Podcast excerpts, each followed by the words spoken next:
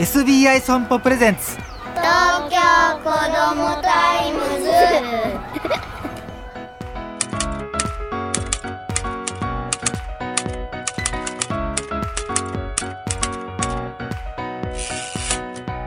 おはようさんさん。東京子どもタイムズ編集長の杉浦太陽です。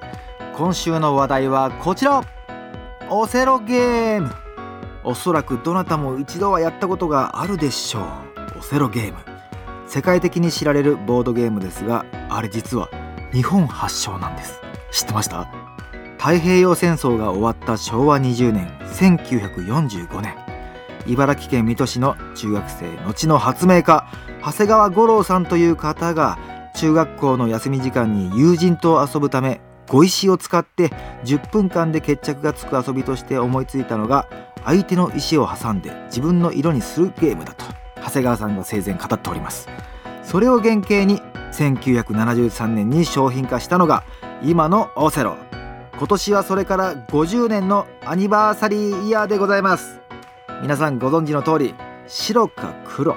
自分の石で相手の石を挟んだら自分の色に変えられて最終的にどちらの色が多いかで勝敗が決まると。ルールは至ってねシンプルなんですけども人間の脳にはとてもいいようです。細かい指の動きによって記憶力思考力運動能力などを司る大脳が活性化されて子どもの成長にもいいとされております。高齢者の認知症予防にも取り入れられてますね。オセロの公式サイトによりますと愛好者は世界65カ国に6億人もいるということでそして国内には一般社団法人日本オセロ連盟という団体がありまして様々な大会が開催されております。今年の8月のオセロ小学生グランプリ2023では小学5年生の川添大輔くんが優勝。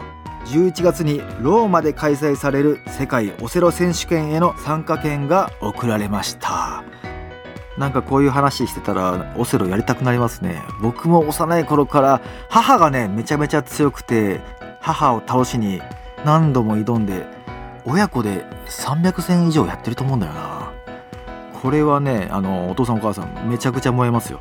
コンピューターゲームとかねテレビゲームもいいですけどもアナログなボードゲームこれがまた味があっていいんですよ。お子さんと一緒にオセロを楽しんでなんなら親子で世界チャンピオン目指してみてはどうでしょう。東京子どもタイムズ。